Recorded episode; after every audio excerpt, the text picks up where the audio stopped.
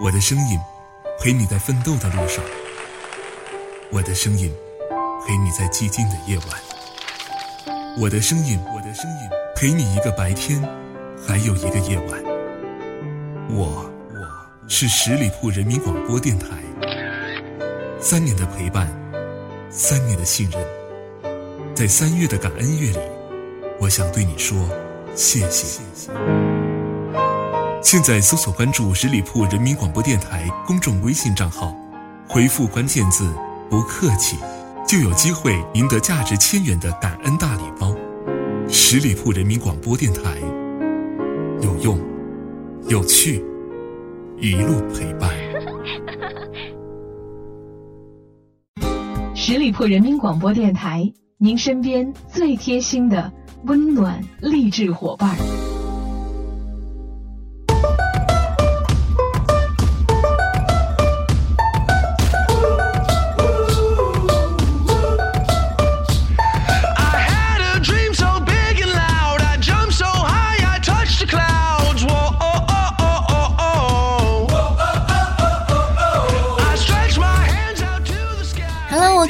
的耳朵们，欢迎你们继续在这个时间段里停留在十里铺人民广播电台的精彩节目。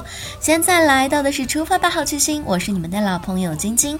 那在今天节目一开始呢，依然要跟朋友们说到的是，马上四月一号就是我们电台三周岁的生日了，也是为了要特别感谢大家三年的陪伴，三年的信任。现在搜索关注十里铺人民广播电台的微信公众号，并且回复关键字“不客气”，就有机会赢取价值千元。的感感恩大礼包，朋友们赶快行动吧！现在言归正传，开始我们今天的节目内容。那在今天节目当中呢，想跟大家一起聊一下吃这样事情。熟悉我的朋友都知道，我是一枚正宗的吃货，但是这也不打紧了，毕竟古人有云“民以食为天”嘛。但是怎样才能吃得好、吃得开心呢？我想在大多数朋友的心里面，总有这样一个想法，就是贵的东西总归是好的。这个观点已经变成了人们的生活常识之一了，尤其是对待那些吃进嘴里的东。东西，但是对比那些看颜值、看品牌的消费品，曾几何时，食物就变成了看价格标签定实用价值的东西了呢？毕竟多少万年以前，人类也是想吃啥就摘啥，想吃啥肉就打啥猎的时代呢。也是了，在那个解放天性的时代，人类不仅是想吃啥就搞啥东西来，同样也是想不穿衣服就不穿的时代啊。接着回到我们现在所说的食物上面来，就像现代人非常钟爱的一样食品沙拉，那同样是一颗生菜被包装在沙拉里就能卖一个好的价钱。这个很重要的原因之一，就是因为健康、有机、天然的一个标签了。那比起那些自诩为食肉动物、大肚便便的吃货们来说，吃草不仅很时尚，还很营养健康。对啊，没事儿，我们就吃吃草吧。但是呢，有机咨询师就对着四款沙拉原料。黄瓜、萝卜啦、生菜和芹菜进行了一个营养质量指数的评分，结果显示这些食物几乎全都是水呢。水在它们当中的含量呢，已经高达了百分之九十五到百分之九十七之间，也就是说，其实并没有太多的营养在里面了。而那些你觉得好吃的沙拉，如果去掉了你爱吃的炸面包丁、奶酪，还有沙拉酱，还会是你喜欢吃的东西吗？想想有多少人到底真正意义上喜欢那种浓浓的青草香呢？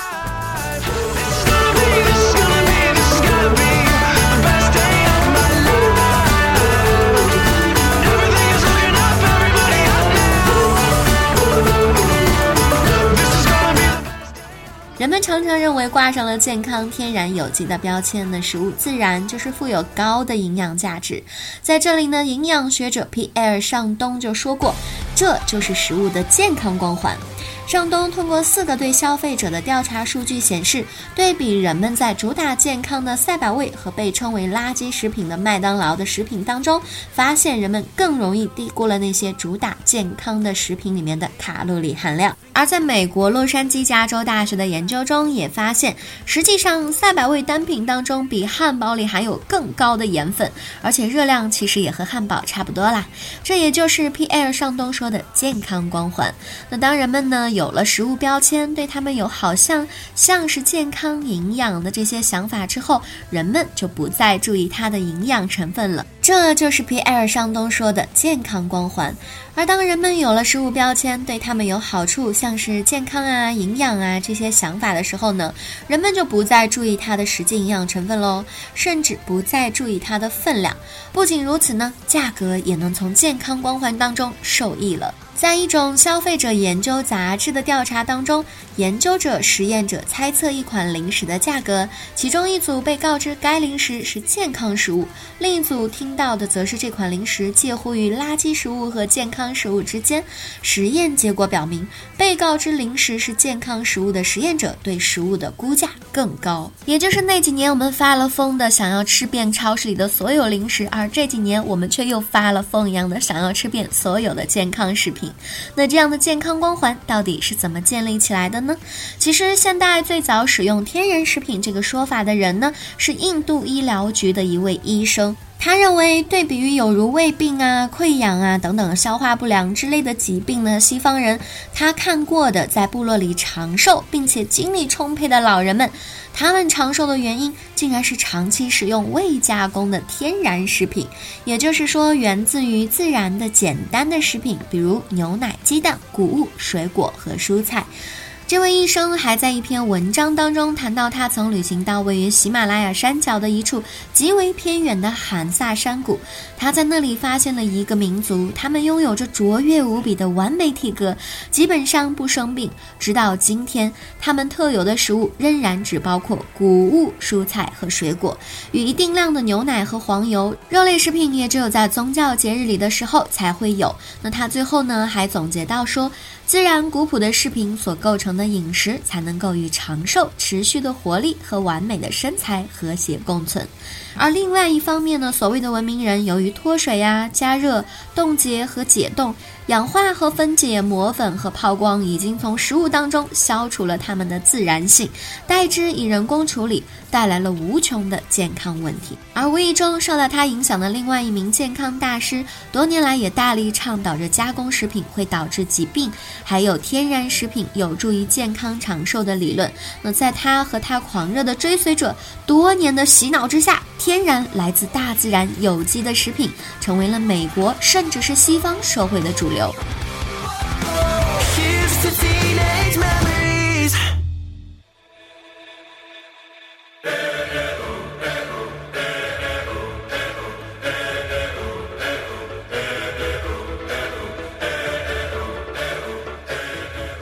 果然呢，洗脑才是成功的关键。可是人们为什么就迷信这种健康光环呢？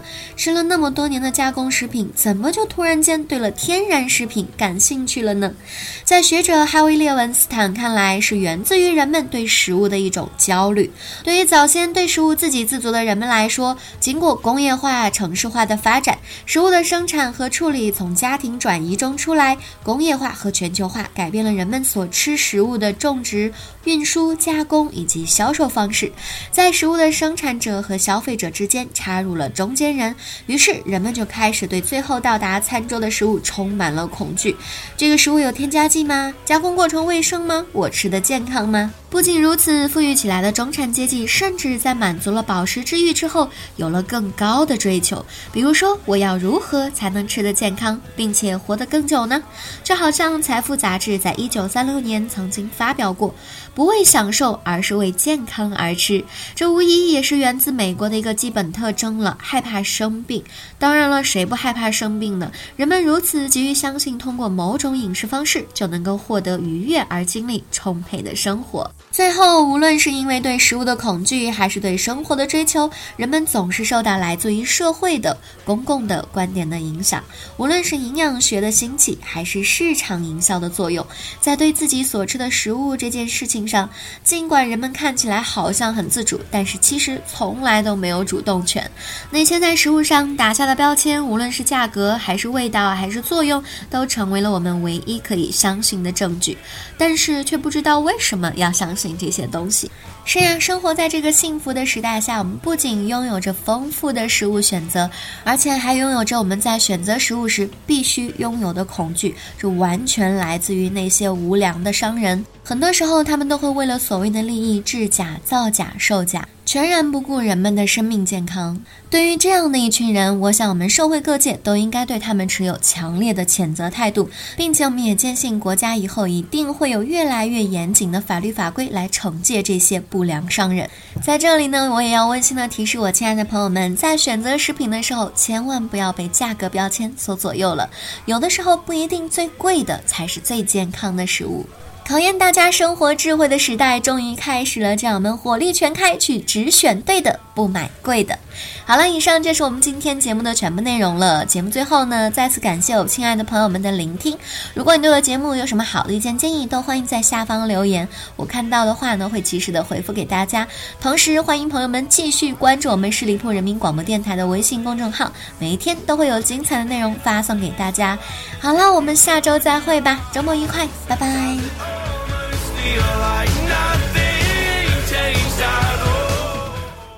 本期节目由十里铺人民广播电台制作播出。了解更多的资讯，请关注十里铺人民广播电台的公众微信和新浪、腾讯的官方微博。感谢收听，我们明天再见。